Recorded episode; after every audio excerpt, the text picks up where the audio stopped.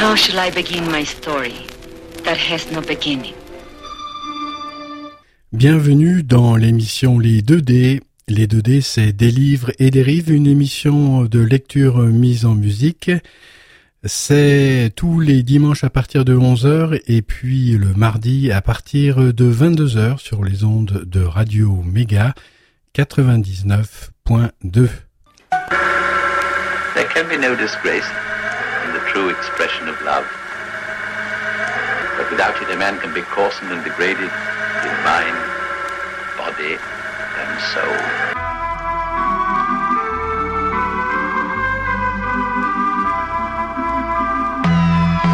Bienvenue, amis auditrices, amis auditeurs, dans les 2D. Les 2D, c'est des livres et des rives. Ça a lieu tous les dimanches à partir de 11h, c'est en direct et c'est une émission de lecture euh, mise en musique et c'est bien tous les dimanches. Et non pas un dimanche sur deux.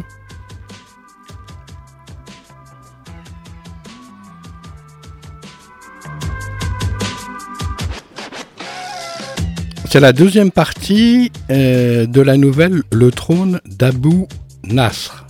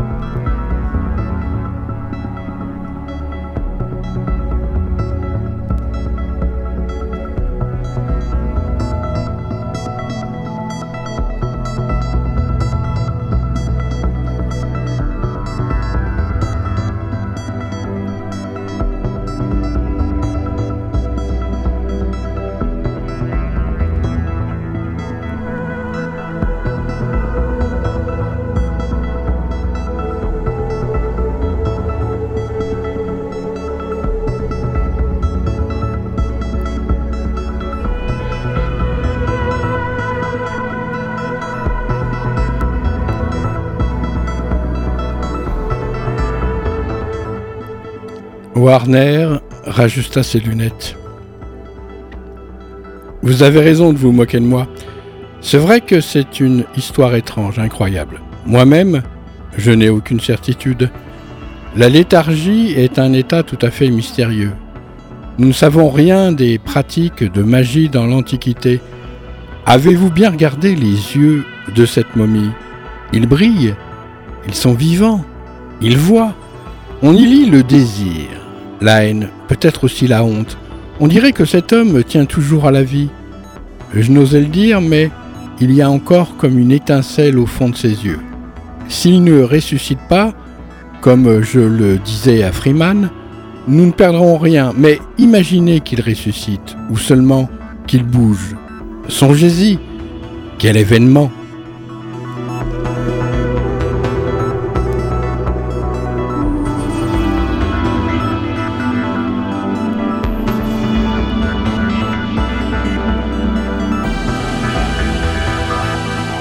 Hypothèse absurde.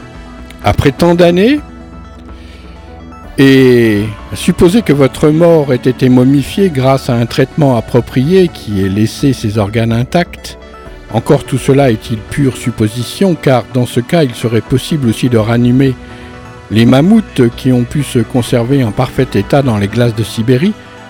Je voudrais bien savoir si, après tant d'années, une momie, selon vous, peut revivre.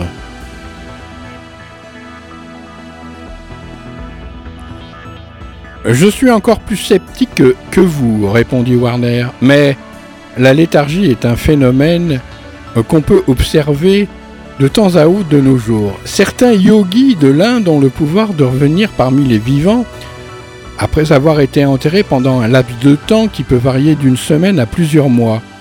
Le cas a été observé à plusieurs reprises. C'est d'ailleurs un phénomène qu'on rencontre aussi dans la nature.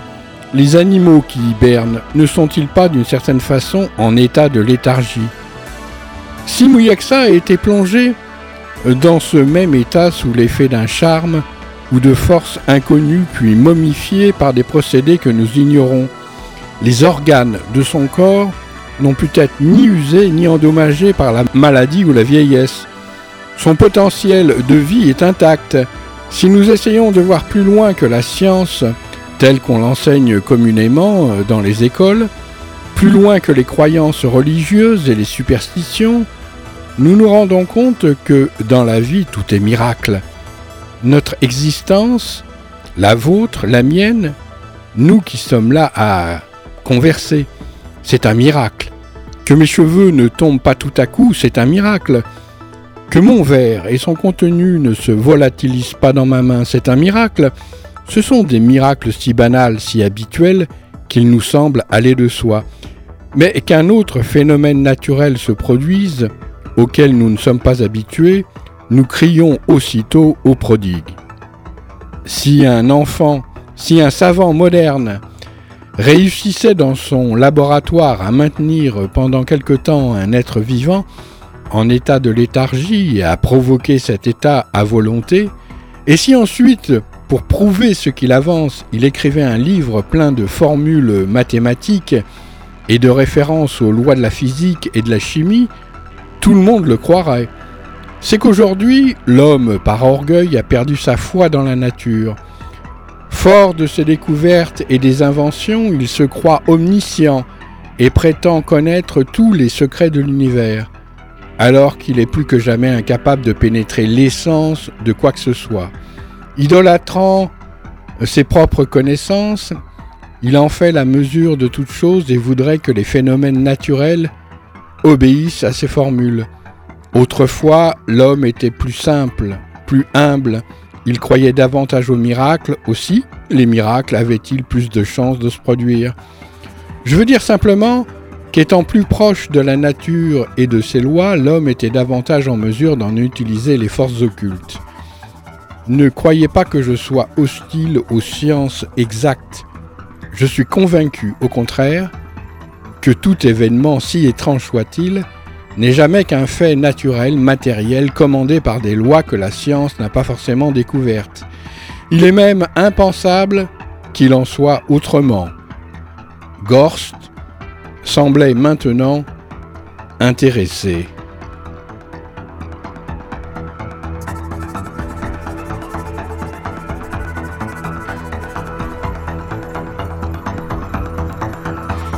Exemple, c'est un miracle aujourd'hui que mon appareil photo sur mon portable ne fonctionne pas. C'est bon pour alchimie.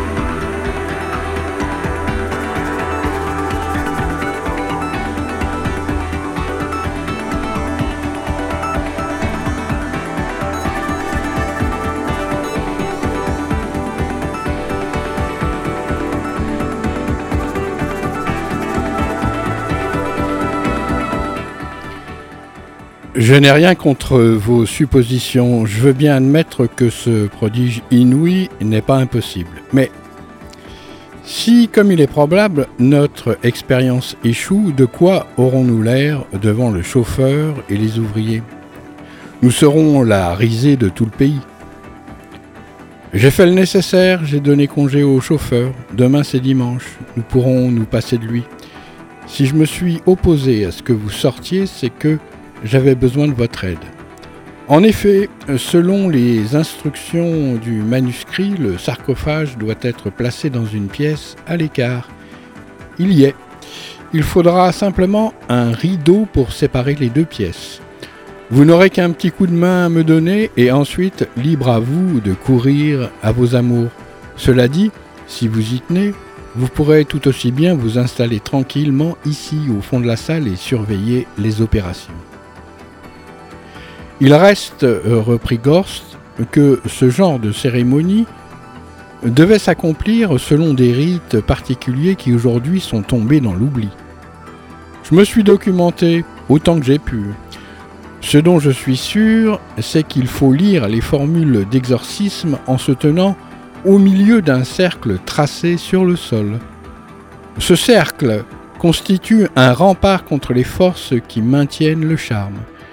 Il doit être tracé avec du charbon et l'exorciste doit être animé d'une ferme volonté et d'une foi sans faille.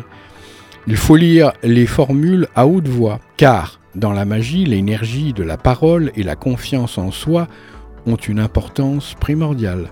De même, les vapeurs aromatiques sont là pour favoriser la manifestation des forces occultes qui ne peuvent se déployer que si l'atmosphère est vraiment appropriée. À cet égard, n'ayez aucune crainte. Bon, dans ce cas, je reste. Je ne pensais pas que c'était vraiment sérieux. Après le dîner, Warner et ses compagnons traînèrent à grand-peine le sarcophage devant la porte de la chambre à coucher. Warner alluma la lampe à huile qui se trouvait devant la momie et au fond de laquelle était déposée une substance noirâtre. Il prit également dans le sarcophage le brûle-parfum de bronze qu'il installa dans la grande salle. On tira le rideau devant la porte et on rabattit le tapis. Freeman alluma le charbon de bois dans le brûle-parfum et Warner jeta sur les braises une poignée d'encens, de rue sauvage et de santal. Une fumée épaisse et odorante se répandit dans l'air. Warner traça alors autour de lui un cercle sur le sol à l'aide d'un morceau de charbon. Enfin, il tira le parchemin de sa poche et, debout devant le brûle-parfum, commença à lire à haute voix les formules magiques. Freeman et Gorst, assis au fond de la salle, contemplaient la scène en silence. Inga somnalait à leurs pieds. Warner articulait lentement en détachant bien les mots bizarres dont il ignorait lui-même le sens, tandis qu'il lisait le parchemin couvert de lignes géométriques qu'il avait tiré de sa poche avec l'autre, lui glissa des mains, tomba dans le brûle-parfum et s'y consuma sans que Warner y prit garde. Mais, au milieu de la fumée et des vapeurs aromatiques, une étrange excitation s'empara de lui. Il avait le vertige. Son corps était agité de tremblements, dus à l'appréhension autant qu'à la tension nerveuse. Sa voix s'enrouait, sa vue se troublait.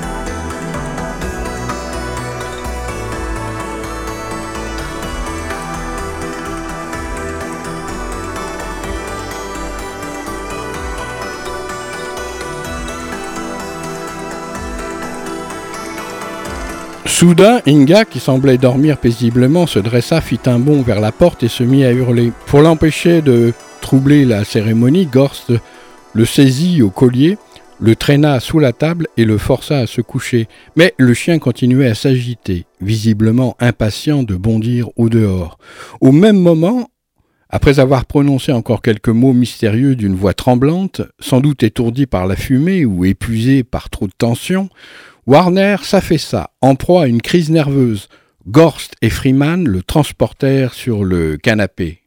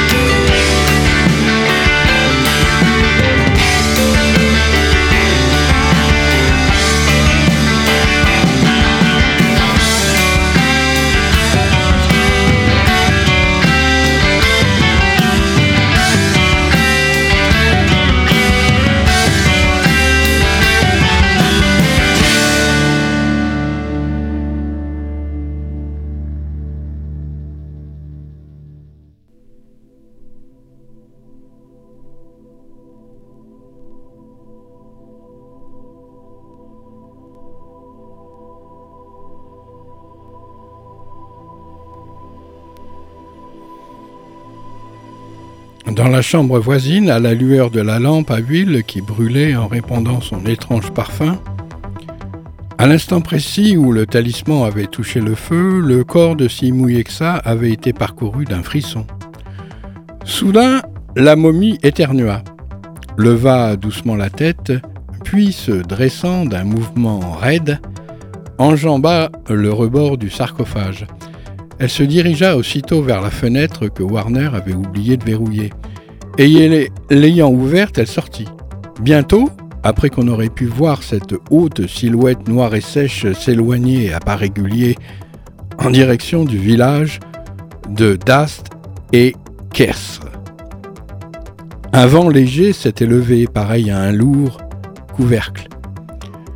Le ciel brillait d'un état livide. La lune, qui semblait plus bas que l'horizon, répandait sur euh, les collines une clarté aveuglante qui donnait au paysage une pâleur de mort. On eût dit un tableau d'un autre monde. À droite, le portail persépolitain en pierre noire était le seul monument des anciens temps qui subsista encore. Le reste n'était que tranchées et excavations diverses, au bord desquelles s'entassait la terre déblayée. L'ombre de Simouyexa immense s'allongeait derrière lui sur le sol. C'est à cet instant que de la maison s'éleva le hurlement du chien. Mais Simouyexa, comme mu par une force invisible, marchait sans y prêter attention à grands pas mécaniques.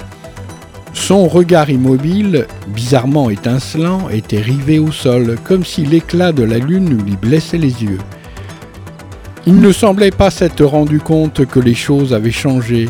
Ses pensées flottaient encore dans les vapeurs euphoriques du vin, ce vin de pourpre ardente qu'il avait reçu des mains de Corchide et qui l'avait terrassé. On voyait scintiller au loin les pauvres lumières du village de Barme des Lacs. Simouyexa, sous l'effet de l'ivresse, restait plongé encore dans le souvenir des derniers instants de sa vie antérieure. Il y revivait en esprit une existence fantastique et confuse. D'une intensité brûlante, il se croyait encore dans son domaine et toutes ses pensées étaient tournées vers Corchide. Des souvenirs brouillés de sa première rencontre avec elle s'animaient dans son cerveau, comme s'il ne vivait que par ses souvenirs et pour cet amour. Ce jour-là, il était allé chasser dans la steppe avec quelques-uns de ses serviteurs. Accablé de fatigue, épuisé par la soif, il avait cherché refuge sous une tente de nomade. Soudain, devant la tente, était apparue une jeune fille. Elle avait de grands yeux auxquels un léger strabisme donnait un charme particulier. La rondeur de ses seins se dessinait sous les plis de sa robe rouge. Un ample pantalon lui descendait jusqu'aux chevilles, et des pièces d'or accrochées à un ruban ornaient son front. Ayant tiré du puits une outre remplie de petits laits glacés, elle la lui avait tendue avec un sourire charmant. En la lui rendant, Simouyexa avait senti, senti et saisi la main de la jeune fille et l'avait serrée. Corchide avait retiré sa main d'un mouvement preste et gracieux. De nouveau, elle avait souri et découvrant ses dents, des dents saines et blanches, elle avait dit Toi aussi, ton cœur a vacillé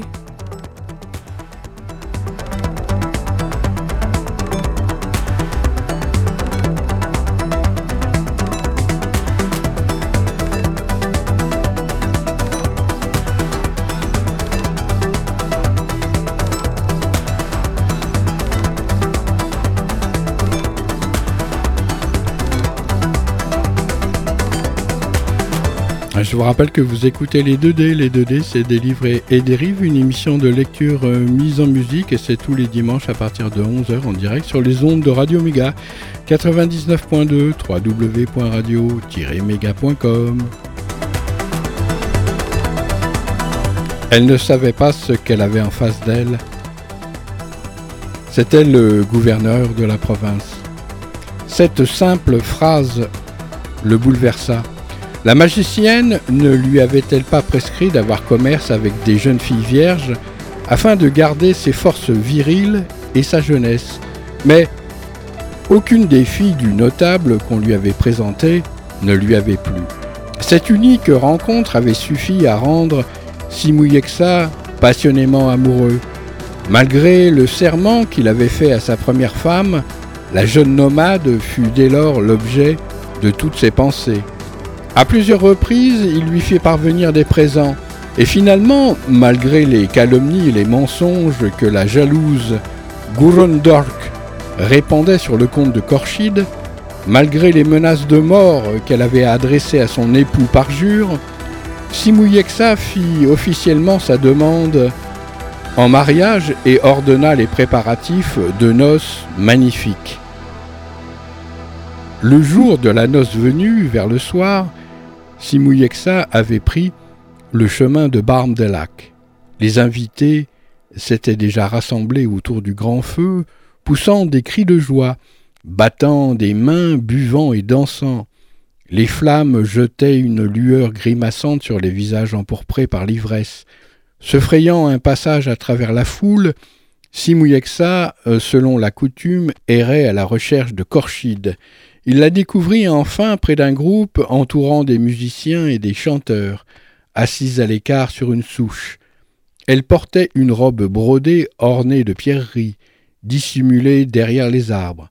Il l'appela par trois fois, saisissant d'un geste gracieux une coupe de vin sur un plateau, elle s'avança vers lui et la lui tendit. Simouyexa l'enlaça par la taille et l'entraîna doucement sous les cyprès.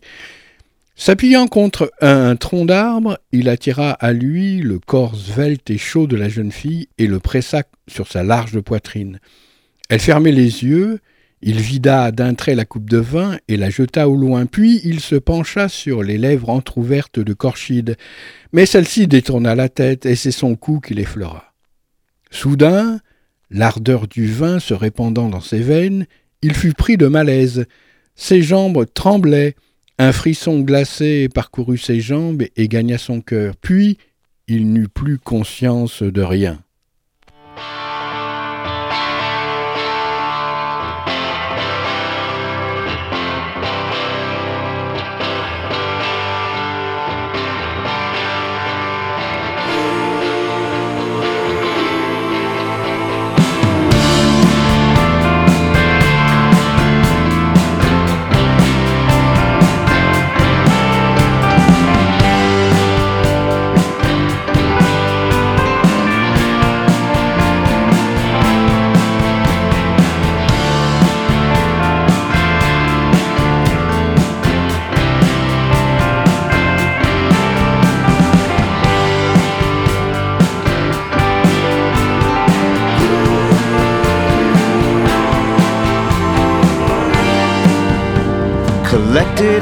Summer light.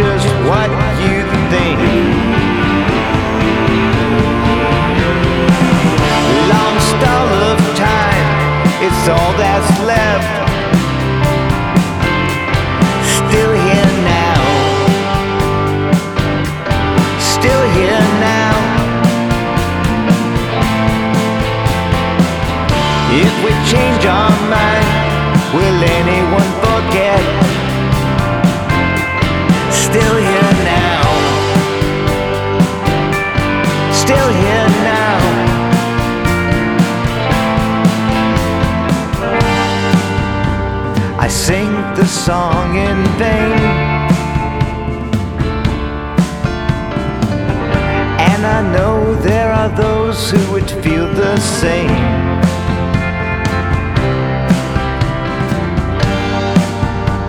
Stunted by light. I just guess I wasn't thinking right. of time, it's all that's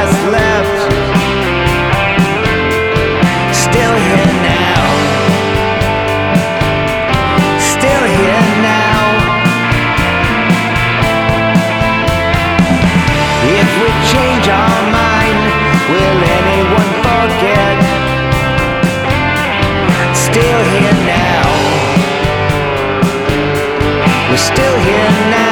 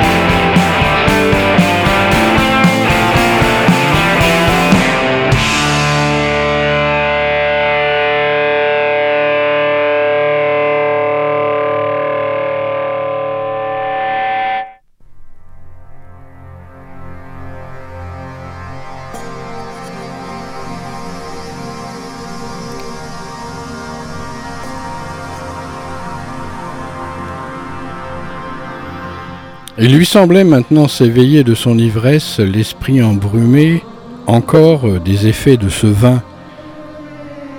Ses pensées flottaient dans une sorte de vapeur grisante, tout son être bouillonnait d'un amour ardent, insensé. Il avait soif de Corchide, il avait besoin de son corps tiède, de ses yeux enjôleurs, de sa taille souple. Il avait besoin de lumière, d'air pur, de musique, comme si l'heure eût été encore celle de ses noces. L'écho lointain et affaibli des instruments résonnait toujours à ses oreilles. Il revoyait comme dans un brouillard la foule animée des convives, les visages, les danses devant le feu, puis les silhouettes s'estompaient et une autre scène s'offrait à lui. Il cherchait Corchide, il avait son image devant les yeux. Et le spectre, habité d'images voluptueuses poursuivant son chemin, la tête droite et la nuque raide, de son pas sec et régulier, il avait dépassé le village de Dast et Kesr et se dirigeait à présent vers Barm des Lacs. Son ombre démesurée s'allongeait derrière lui sur le sol. Les trois femmes avec qui Gorst avait pris rendez-vous s'étaient installées auprès de leurs compagnons sous les arbres au bord de l'eau. Elles avaient disposé sur un tapis les boissons et les amuse-gueules que Gassem était allé leur chercher, et elles commençaient à être grises.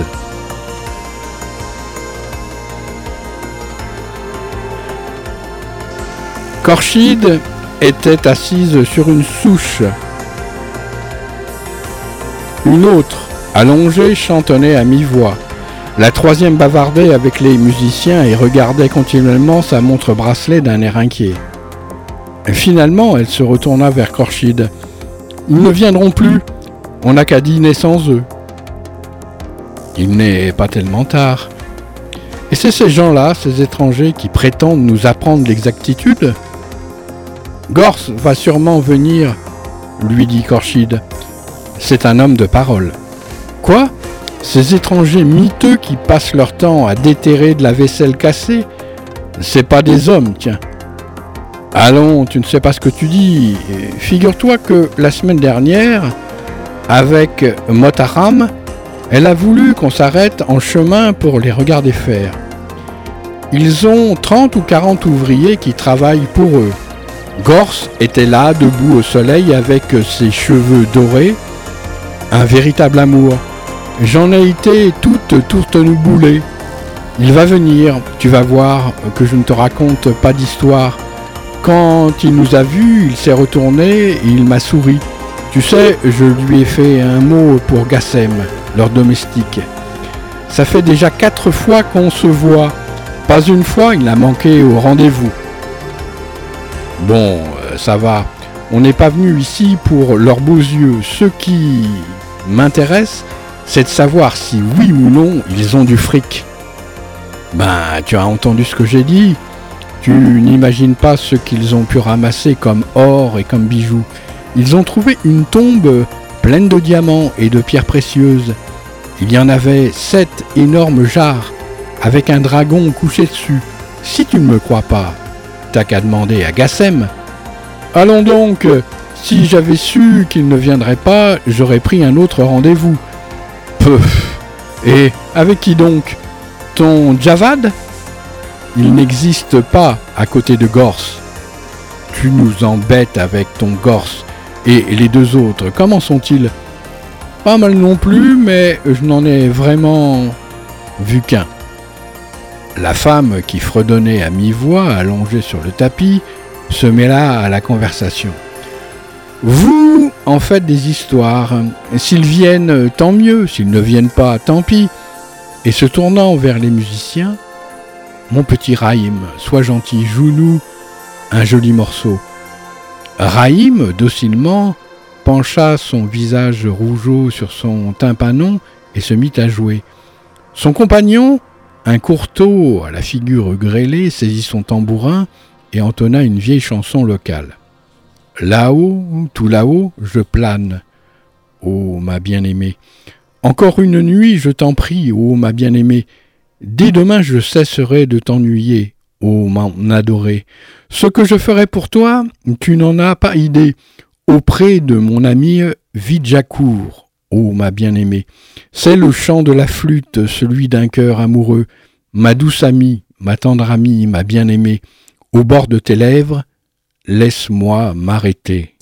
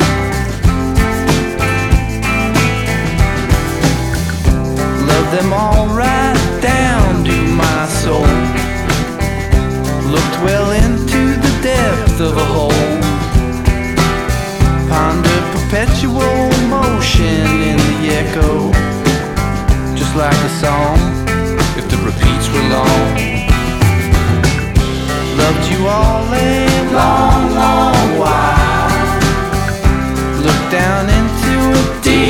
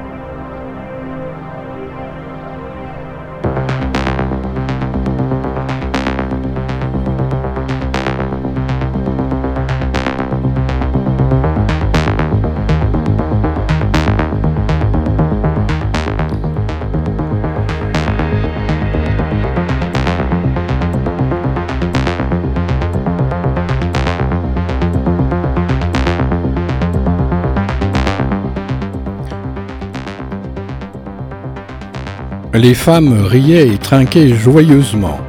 Korchid leva son verre et le vida à la santé de Gors. Soudain, derrière les arbres, se dressa la haute silhouette sombre de Simouyexa, enveloppée dans son manteau broché d'or. Comme si la lumière de la lampe lui blessait les yeux, il restait dans l'ombre des arbres, la tête baissée. Une voix étouffée appela. Korchid Korchid La jeune femme crut reconnaître la voix de Gorst. Elle emplit un verre de vin et, le tenant dans sa main, elle se dirigea vers l'endroit d'où venait l'appel. Elle pensait que Gorst s'était caché pour plaisanter. Dès qu'elle se fut approchée, des doigts osseux saisirent le verre. Un bras ferme enlaça sa taille. Elle ne vit d'abord que le grand collier de pierreries et y porta aussitôt la main. Mais lorsque Simouyexa, d'un geste raide, leva le verre à la bouche et le vida d'un trait, le visage effrayant du spectre lui apparut. D'horreur, elle ferma les yeux et se mordit les lèvres jusqu'au sang. Puis elle poussa un long hurlement.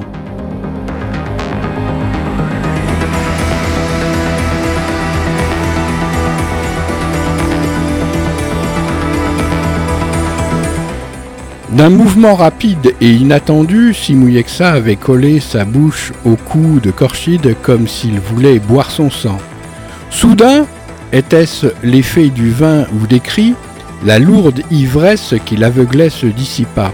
Le voile se levait enfin. Tout à coup, il fut conscient de la situation. C'était à vrai dire l'expression de cette femme qui l'avait dégrisé. Celle-là même euh, qu'il l'avait lue jadis sur le visage de l'autre Korchide. Dans un éclair, il avait compris qu'elle aussi ne s'était abandonnée à lui que sous l'empire de la crainte. Et cette main crispée sur le collier, C'était donc pour le collier. Voilà quel était l'attachement de celle qu'il avait tant aimée dans sa vie antérieure. Il n'avait donc vécu jusqu'à ce jour que pour une chimère. Il n'avait attendu tant d'années dans la tombe qu'un amour imaginaire. Il lâcha brusquement Corchide et, comme si la force invisible qui jusque-là l'avait soutenu venait soudain de le trahir, il s'effondra lourdement. Corchide avait l'impression qu'elle s'éveillait d'un cauchemar atroce. Elle poussa un grand cri et s'évanouit. Au même instant, Warner arrivait avec Freeman et Gorst, Inga sur leurs talons.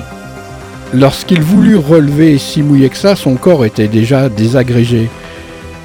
Il n'avait plus entre les mains qu'une poignée de cendres. Une large tache de vin s'étalait sur la robe d'apparat. Ils ramassèrent les bijoux, les vêtements, l'épée et s'en retournèrent. Le professeur Warner passa le reste de la nuit à classer et à répertorier ses vestiges.